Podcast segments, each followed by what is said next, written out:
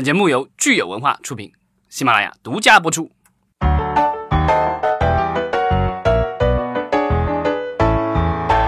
好，欢迎大家收听新一期的影视观察，我是老张。嗯，我是大米。大家好，我是石溪。嗯，呃，最近有一部电影在票房上表现特别不错啊，干掉了皮克斯，居然，对，而且他居然是一个副营。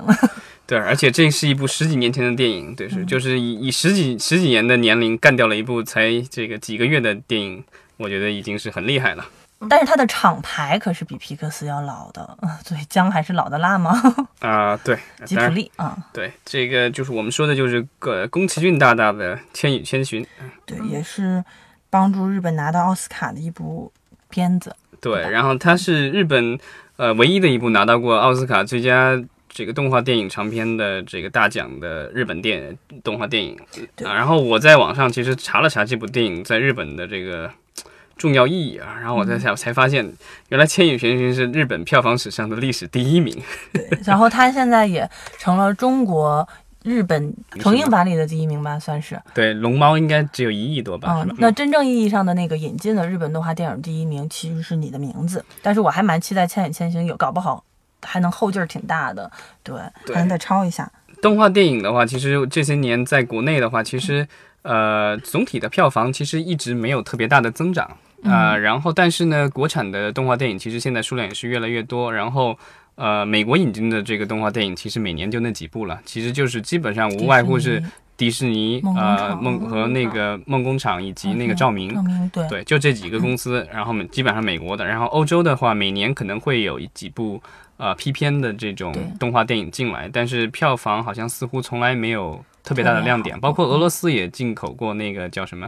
冰雪公主对还叫什么的，对。对就是有点山寨冰雪奇缘的那个，对对。然后好像票房也很一般。啊。当然，就是这个进口动画里面呢，除了美国的动画以外，其实最大的亮点其实就是日本的进口动画电影了。其实我觉得这三个逻辑的动画电影的宣发逻辑是其实特别不一样的，就是美国好莱坞的像迪士尼、皮克斯、梦工厂的这一套，他们整个主打的受众其实是全年龄层偏多的，然后他们的宣发逻辑跟真人电影其实差别不大，因为它的整天盖地的。对它的整个厂牌就是我大人小孩都能看，但是其实大人也不放过，所以就是偏合家欢，我们所谓的合家欢哈。然后，但是像欧洲的 P 片儿这种，虽然它的票房不高，但它整个的宣发主打在挑片子的时候的逻辑，其实跟国产动画电影比较像，也是老张这种有孩子的家长为主流受众就偏低幼。然后日本这两年其实属于，我觉得啊，我觉得日本动画电影的真正的在国内的变得流行，而且批片、进口片越来越多，真真的是要得益于当年的那部《伴我同行》《哆啦 A 梦》开始之后才越来越多的。然后它主打的真的是一波很小众的偏二次元情怀向的用户，即使这个二次元里有一部分人是可以出圈的，像看《千与千寻》这波人，但是对于大多数的中国看迪士尼的这种呃动画电影的人来说，还是小众向的一部。就是一个一个群体，然后他可能更多偏向青少年和一部分八零后，可能七零后都 cover 不到的一个小时候看日本动漫长大的有情怀向的一波年轻人。你看老张就是完全圈外人，然后完全不会看，对我我我我我可以这个声明一下，就是宫崎骏的电影我没有一部是看完过的。对，就是完全嗨不到。所以我觉得当年就是你的名字也好，哆啦 A 梦也好，就是帮着这个国内去测探了一下这个市场的体量到底可以做到多大。嗯，嗯然后这两个项目基本上是来自于两家公司，我们可以，所以我们可以先说一说这几年就是做这个类型片里边几家比较主流的引进方。对，对，其实日本的这种就是电影，不管是动画电影还是真人电影，其实在过去的十几年中，其实缺席了可能有十年吧。真的非常久。对，就是不但是电视台里不播日本的电视剧，电影院里也不放日本电影，对然后大家看的内容基本上都是来源于网络。对，大家一直定义为这波人是不会进电影院的，因为他们是哦，他哭就是很宅，就是不爱出门的一波人，没有社交生活的一波人，所以他们喜欢在家里。在电脑上看，而电影院的兴起是有很强的社交属性的，所以大家会觉得这波喜欢日漫、日式动画的人是不愿意为票房买单的。结果 turn out 并不是完全这样的啊。对，是所以说市场是在那儿的，只是说之前没有开拓出来。对是我们看一个简单的数据，就是说日本进口的动画的电影在中国的量啊，一七年据说是只有五部，一八年六部没什么变化，到一九年今年的话，就是咱们现在是六月份已经有九部了。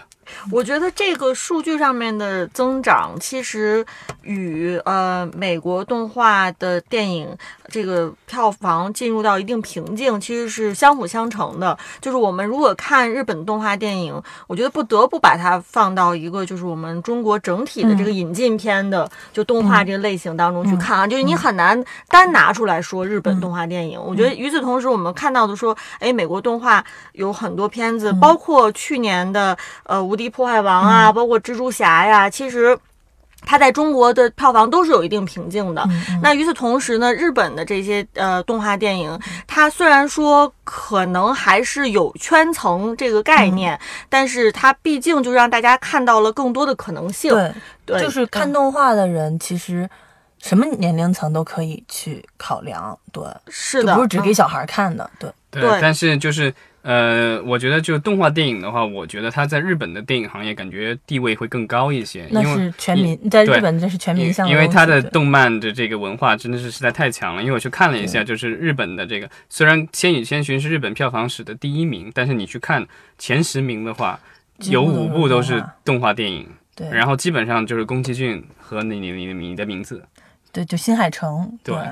我再去看了一下，就是呃过去的，比如十年的这些每一年的年度票房冠军，其实大多数时候基本上也都是这个，可能有一半儿的时候都是动画电影。但我觉得其实动画电影引进国内的这个路径哈，它真正的逻辑还真不是说先从日本最流行的这几个 top 的来的，它还是主打的是，比如说八零后的情怀向，就当就在日本动画电影在国内不太为数不多的时候，有两个非常常青树的大 IP，一个是柯南，一个是哆啦 A 梦，就是嗯这两个是屡试不爽的引进，屡试还是以前的那。些，就是在网络上，我觉得看的比较多的动画番在，电视剧台、啊电视台电视台上可以看到的。九十年代中后期，对，然后这两个是其实是可以爸爸妈妈带着孩子去看，也不是特别违和，嗯或者是一些 IP 受众粘性极其高的一波人。甚至我记得当时，呃，柯南剧场版引进国内的第一部的那个时候，我还 比较小的时候，国内会真的有人去做一些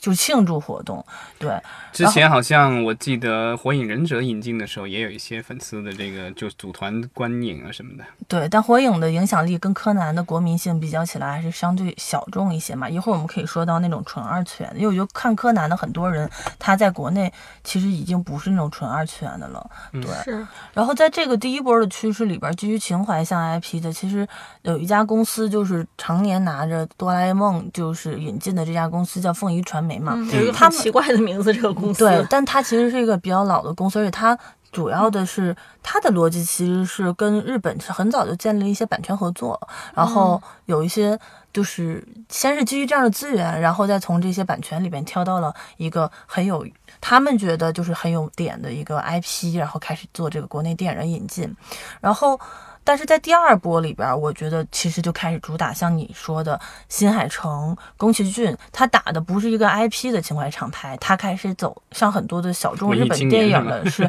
文艺青年，对，就是导演厂牌，因为他的逻辑跟失之愈合很像，就是很多的人是新海诚和宫崎骏的粉，然后他们又从这个人群里边挑他们当年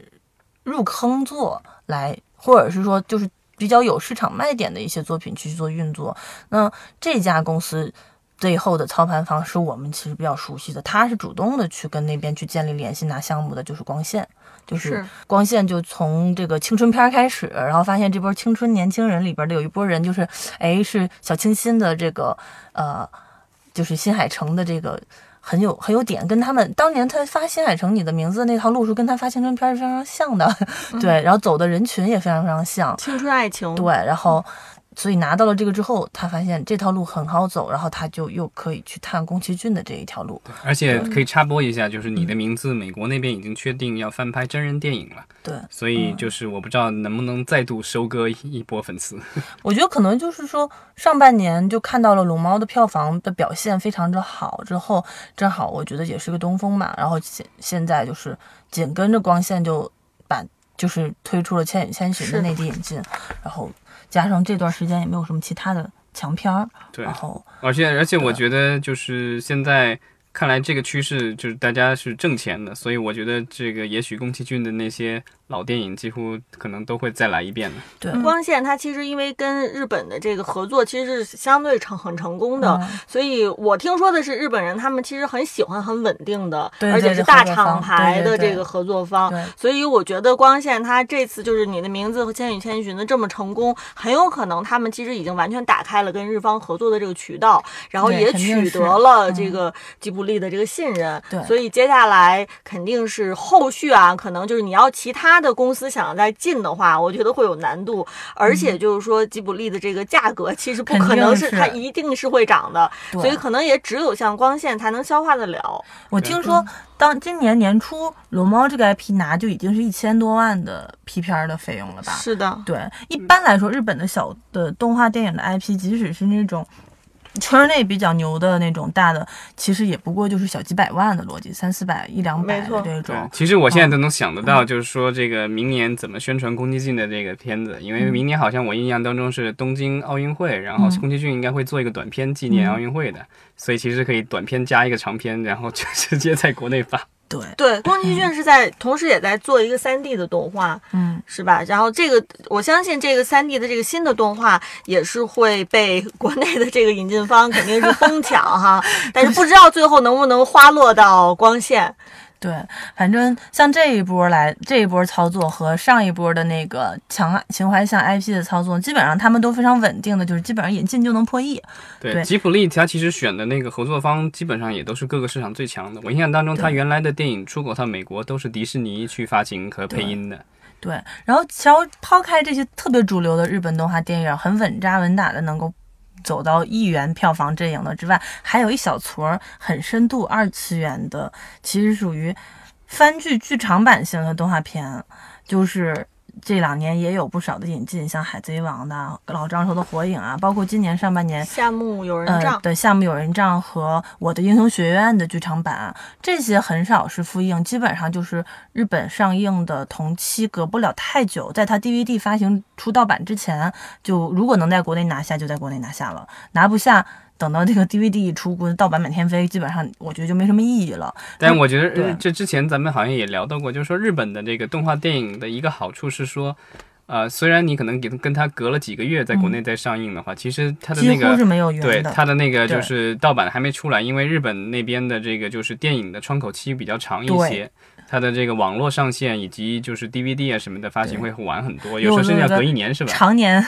盯着日本片源，就是找下不来的人，我真的觉得深恶痛绝。所以国内能同期上，哪怕不让我们等个半年之久，出 DVD 之后才有资源的话，我觉得还是有一部分这个粉丝会去愿意看的。但是这一部分基本上票房都是稳定在一个千万，好一点就但你想《两三千千与千那种。寻》这种已经就是就是已经有十几年的片源的电影，也有那么多人去看，我觉得嗯这是情怀像没有办法的，就大家都会说我欠宫崎骏一张票嘛，就是你上几遍我也会看，甚至我知道我周围有朋友《千与千寻》和《龙猫》看了可是不止一遍哟，就是看了好多遍。对，然后像刚才说的那种，他们不会特别大爆，但是基本上都稳定的能够拿个两千多、三千多的票房，然后从他们的引进价上来说，三四百万基本上也是可以比较稳定的有一个投资回报比例对，而且基本上就是说你在电影院的话，不要亏太多钱，或者就是小赚一点。然后然后你之后的话，可以因为你在电影院上过了，所以你那个就是卖给网站的时候，那个价格就可以提高了。因为院线电影就是给网站价格就基本上几百万肯定是走不掉的，所以你基本上这个我觉得就是基本上稳赚了，只要在电影院这个上映情况还好。对，而且这种它基本上不指望去出圈儿，因为它大多数都是剧场版，剧场版和宫崎骏的纯动画电影逻辑是挺不一样的，可能不是二次元的人不太了解。剧场版基本上是番剧的衍生电影，你不看它的动画剧，你是不知道它 whatever 讲的是什么的，对，就没有什么感觉。对他的这个独立成章的能力比较弱，是吧？对，因为它太独立成章了。其实今年也有被诟病的，就是粉丝看完之后觉得太水了，你怎么又把番剧的开头演一遍的？就是那种感觉的话，也会被粉丝骂。所以它很尴尬的一个点在这里。所以基本上还是之前那个就是《圣斗士星矢》在国内上过那个电影版，然后我看了一下，那个其实就是把那个原来番剧的那个开头再演了一遍。对，但他好像是做了三 D 的重置。对对对对，但但就是把里面的那个圣衣变成了一个那个就是身份牌一样的甩一下，就反正改了一些设置，然后整个呃动作和服装和人物都更精美了，但是好像粉丝并不是很买账。嗯，但是我觉得，如果是针对这种二次元粉丝向的，呃，小点的 IP 的日本动画来说，我们中国的进口商，他如果说我只看一部两部，我觉得回本的可能性也不是很大，因为就类似于赌博嘛，你只有说我买一批，对吧？就因为它可能比如说进口价比较低，几百万，那我可能一下我买个五六部，你可能有一部或者两部，可能会到两三千万的级别的，你因为你也并不能保证说。每一部进来之后都能到两千万哦，在这个采购逻辑上，其实也是有有有梯队的。就是刚才我因为两位都不是二次元，其实好像听着这些是没听过的，但是在圈内刚才说的《火影》《海贼王》《英雄学院》那个包括《圣斗士星矢》，其实偏向情怀向，不在这个梯队里的。下面有人账都绝对是在这个品类里边的金字塔尖上的 top one。的 IP，那就是说它的 IP 影响力在圈内也基本上是全覆盖的了。那火影是什么呀？民工漫，就是就是说白了，什么叫民工漫？就是 Jump，就是全全全民看。那它在国内的影响力和覆盖面，就是基本上是把市场快吃饱和了。那英雄学院是新一代 Jump 的台柱子，也是。就是常年位居榜首的，在国内的这个粉丝啊，粘性也是特别高的。然后，所以这种梯你要拿，你也只能拿这个梯队的。你如果再往下拿，就其实就是我想说的，就第四梯队，就基本上就是没有什么赚头的。我能想到的一个例子就是前不久那个企鹅公路。对，包括想吃掉你的胰脏啊，这种它很独立的，在日本其实票房也还可以的。还有什么？那个胰脏那个是那个是独立的电影，不是是动画片啊。还有《风之行》，其实也是生生之行，生之行。然后还有呃一些其他很小众的吧，就反正我都快忘了名字的了。对，我觉得有一些这些电影，我感觉就是悄无声息的就上了，然后悄无声息它就消失了。对，不是所有的二次元，它没点嘛，它脑导演不是最强 IP。本身不是最强 IP，情怀不是最高覆盖，就是就是跨度最广的话，你拿它其实想去覆盖你的名字的这套逻辑是不可能的。对，而且我觉得它的这个在宣发上面的话，我觉得也不会像，因为有一些好莱坞的这种呃动画电影，它在国内上映的时候，甚至会把它的这个配音啊或者导演什么请过来做一些活动什么的。然后，但是好像日本的动画好像应该在国内从来没没有看过有做过这样的活动吧。还是小众吧，我觉得还是因为它太小众了，这个得不偿失。我觉得，但是我觉得日本的这些动画跟呃美国动画有一个比较类似的，其实还是说他们在那个就线下的一些。呃，活动上面其实是我觉得有共有有一些，就是比如说美国的电影，他们会在国内会合作一些，比如说商场或什么做一些这个主题展或什么这样。然后其实日本的这些其实也都在做这个相关。做机器猫当时最成功的不就是做了很多线下主题展的活动，把这个 IP 又重新就是进行宣发，效果非常的好。然后嗯，柯南其实也有有做过。嗯，包括一些商城里边的一些展和一些，比如说有一次是原画展也过来做了，就原青山刚昌自己本身的这个手稿，然后这样反正其实挺常来做的，但是他可能的推的圈子都不在你们能够看到的这些物料这点上，所以就还好。你包括英雄学院当时要上的时候，没我们其实是触达不到，就不是圈内人是触达不到的，但是我知道腾讯动漫也找他们去做了联合的。推广，因为他们的漫画是在腾讯动漫上连载的，对，给了一些资源位和推荐位什么的这种。对，就是我觉得，呃，日本漫画可能在国内现在比较尴尬，就是说实体的那个漫画书好像销量已经对忽略不计了吧？对，因为中间有几年的断档嘛。对，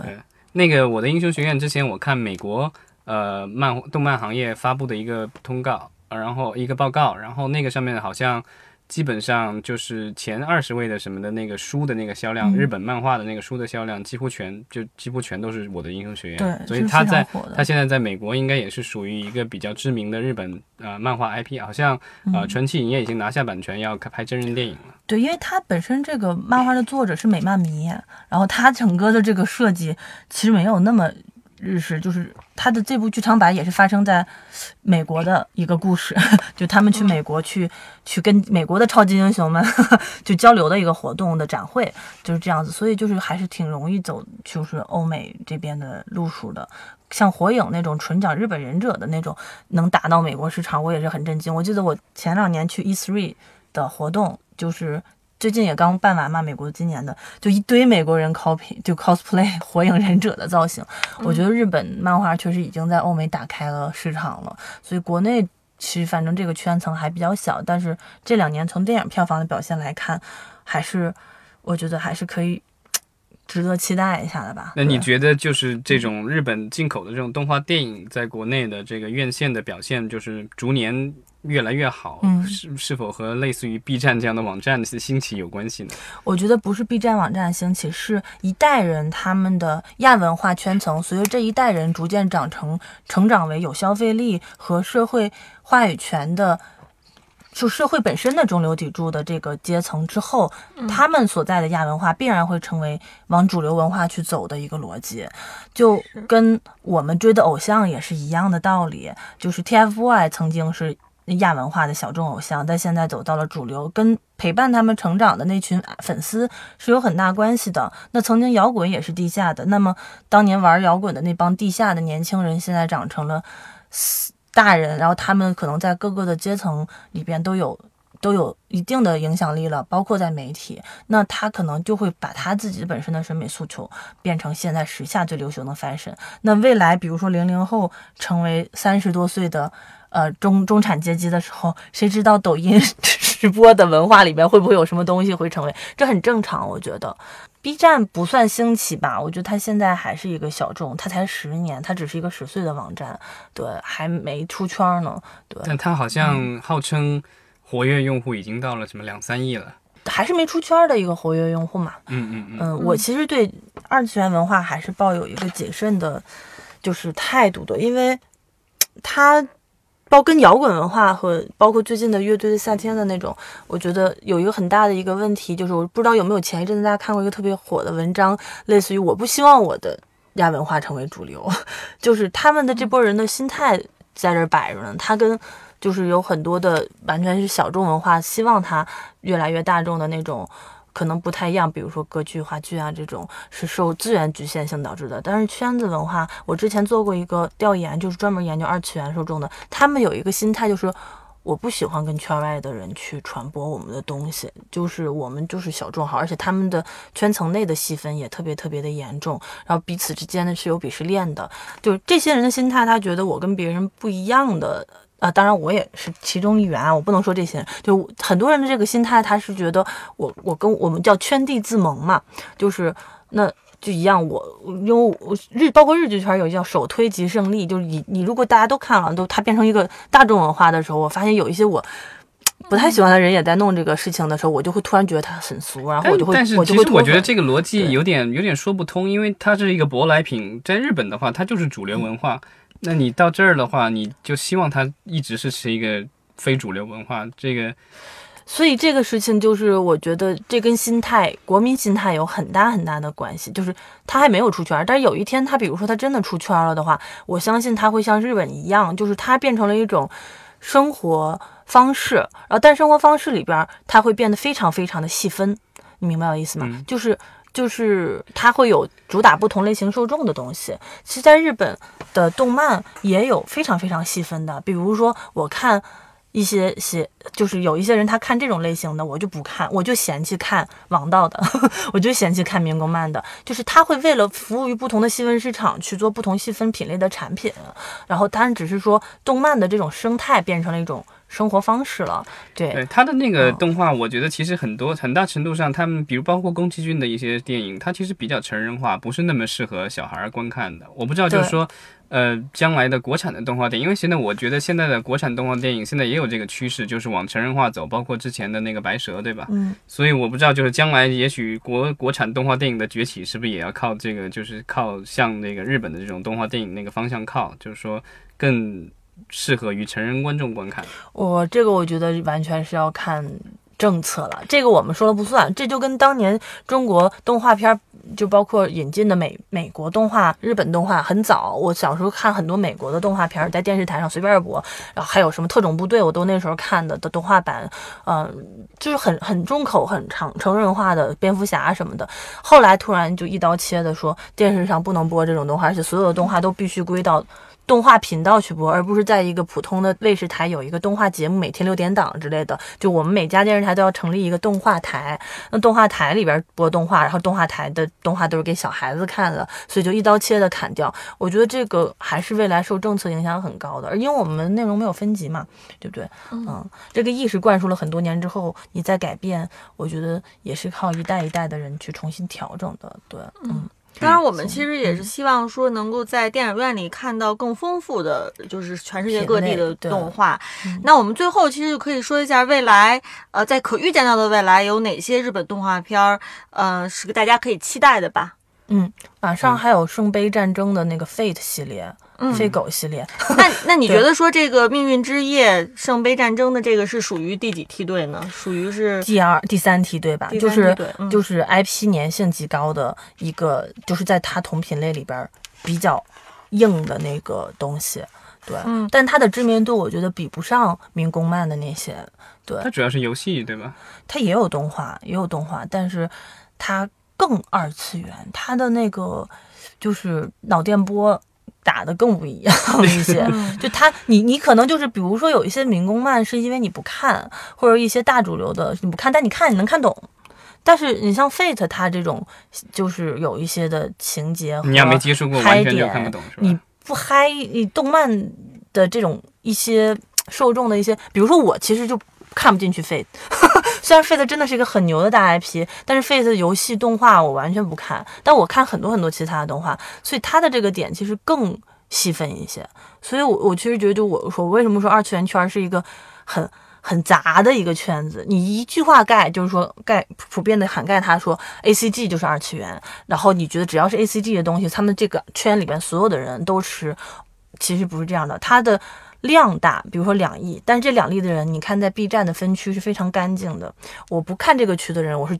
我是绝对不会进的，我这辈子都不会接触到这个区的内容。这就是。我觉得这是去 B 站产品产品设计做的最好的一点，对我不会干扰你，对，然后但是其他平台就做不到这样的一点，嗯嗯。那与此同时，就是我们刚才说的这个 Fate 命运之夜之外呢，其实还有一部就是机动战士高达，对对，这个我很期待，这个绝对情怀向的，绝对的情怀向，好像也要在国内做展的，对吧？对，而且它有很强的衍生属性，对，所以这个其实是基本上能算是哆啦 A 梦那一个梯队的，是不是？应该跟圣斗士星矢差不多吧？因为它偏男孩子，我去过几次国内的这种动漫展什么的，然后几乎每一个动漫展你都可以看到有一个特别大的展台，就是一个不不是展台，就是一个摊位，然后是在卖各种各样的高达的这个机器人。高达的逻辑跟变形金刚非常的像，跟圣斗士星矢也非常像，它就是为了给男孩子卖玩具的。你像机器猫和柯南其实是男女通吃的一个 IP，所以它的。票房之前之前有某个这个玩具公司旗下的电影公司的人跟我讲过，说为什么玩具公司特别喜欢机器人这个类型的那个的，因为他说因为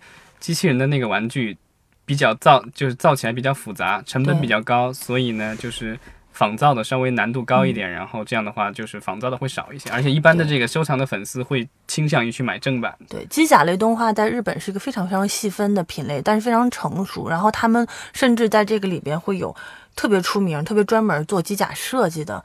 设计师，他什么都不干，就帮你设计各种各款、各种款型的机甲战士、机甲造型的东西。对，然后就跟日本的推理一样，它是一个特别日本独创的，但是已经做的非常非常硬核的一个类型的东西了。但是它的市场可能会比。哆啦 A 梦和要少一点的原因，就是它很男孩子向，女孩子的受众相对弱一些。对，但是男孩子真的很迎合，而且他如果套着一起卖玩具的话，应该还是会很赚一笔的。这个这个品牌方，那个反正玩具都很贵，至少都是几百到几千块。没有关系，他现在已经有非常非常多的硬核收藏是成年人了，这就是我刚才说的小小众文化圈的当年看。机动战士高达的这群人现在都三四三十多岁、四十多岁的都有，他们的消费得起，所以为他们去高端定制一些专属的收藏品很正常。而且他们就买这种贵的，就是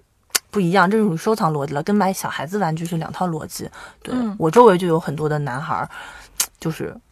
就攒这个高达手办，攒一柜子，然后每一个都好贵好贵，嗯，当然这个手办也有保也有那个收藏价值可以卖的嘛，再卖也可以卖的挺贵的，对，是。那我们其实看到《名侦探柯南》也还继续在出，对，《丹青之泉》哈这一这一集叫，然后以及新海诚的最新的动画《天地之子》，嗯，也很有可能会引进，对，然后细田守应该也有一部作品，但是还没有完全确定。就是新田守，就是呃，之前做呃《穿越时空的少女》的导演，然后他也有一部，也有一部，其实曾经传传说要引进，最后失败的《野兽之子》，对，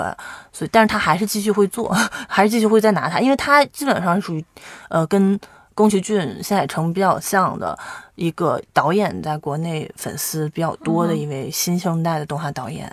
然后，其实日本还有几位的话，但是都就太太重口了。汤浅证明的片子，其实我知道国内一直有很多人很多人喜欢这个导演，但是他的片子在国内都比较难进，对，太重口了，或者是太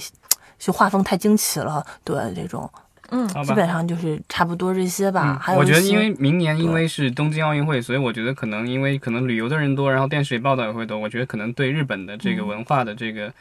产品的消费也有也会可能会有一些促进的作用吧。对，看明年会有会有哪些日本电影或者什么能进来。对，因为反正基本都是批片的逻辑，所以他们沟通周期比较短，买了就。就就就可以买了，就定了，然后就开始研究。所以可能有一些片子，我觉得《千与千寻》的票房这么好，可能下半年会很多公司去集中沟通，然后到时候再临时定档的也是很有可能的。对，嗯。但我就是上海电影节的就中间的一些这个报道，我看到有一个特别有意思的现象，就是有人采访了富士电视台的一个相关的负责人，然后他就提到一个特别有意思的现象，就是说，呃，一般人认为，就是说，比如说。政府前几年，中国政府前几年禁了韩国的内容，然后很多人都会觉得可能大家会增加对日本内容的消费，但是他说其实并没有，所以就是呃，日本的电视产品好像在中国的这个市场似乎一直以来呃没有太大的起色，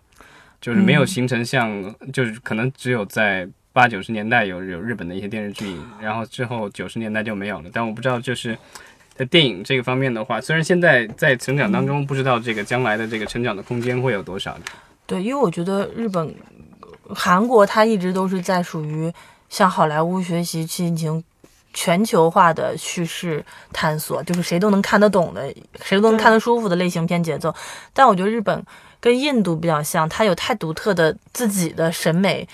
在故事性上和画面、画风和表演层次都有自己特别。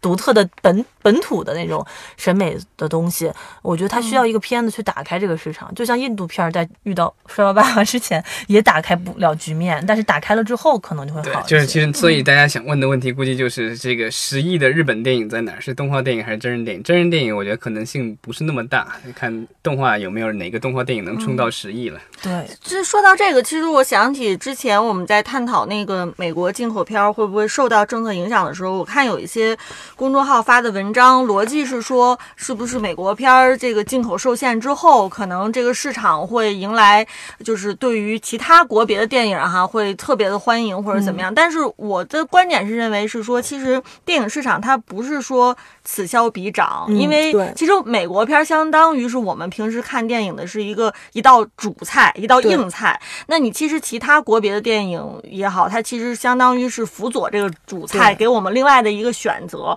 但是你现在说 把主菜撤掉了，让你天天去看，让你天天吃凉菜、吃前菜，对，你是不是能吃得下？哎，我觉得你这个例子举得特别好，就是因为我们观众的口味已经被美国电影培养成就是喜欢吃这个口，比如说我就喜欢吃这个甜口的。那我觉得韩国电影一直都是向美国学习的，它只能说是低配版的甜口，但大型不变。但像日本、印印度、欧洲，它可能是清口。咖喱口，然后没有就奇怪的味道，吃一顿是挺好的。但是你吃得惯吗？这个是不是一个很大的转变？谁会愿意为一个，就比如说我可能就不爱吃。就我，你逼着我天天吃，我可能就会长痘。我觉得改改变观众的口味，其实需要的时间是会要稍微长一点。这个其实也是这个其实也是为什么美国的大片，其实它的超级英雄在日本电影市场其实基本上都是折戟的。对啊，复联都打不过柯南，柯南都上映三周了，复联首映都打不过柯南，这很神奇。其实，在在日本表现比较好的美国电影，无外无外乎也就是迪士尼的一些呃童话改编的电影，然后动画片。然后另外还有就是类似于《星球大战》或者是《哈利波特》这样的就是大 IP 的电影。嗯，整个日本人还是你看他喜欢看动画，也就是说他还是比较喜欢梦幻的一些东西，我感觉，对，因为国民压力还是比较大的。我们其实压力也挺大的，所以就是可能 呃也也需要这个日本的这个呃娱乐来这个反正我们需要全世界各地的娱乐来调剂。嗯，好，我其实也还蛮期待中日合拍的动画片。因为最近审查比较，之前不是拍了吗？那个有一个就是有那个怪兽易小星参与的啊，那个不是三个导演，那个不是那个其实那个项目，回头我单独跟你们聊是怎么传的。对，因为反正就是 有内幕消息不跟大家说。对，最近审查比较严之后，其实有很多人在真人片上，我觉得风险太高，演员的风险、政策的风险，然后真人电影的衍生价值又相对低一些，又会觉得哎，其实动画市场还是抗风险能力更强一些，而且成本和市场更稳定一些的这种。虽然它不高，但是。就是你看，大家可以看到，就是盘一盘，基本上还是有数的，对，不像真人这种忽高忽低的，说不准，对，所以有一些对动画电影看好的公司，我觉得这两年可能也会发力，对，因为最近也接触到了一些这样子的人，嗯，好，好，谢谢大家，今天我们就聊到这儿了，好，谢谢大家。嗯。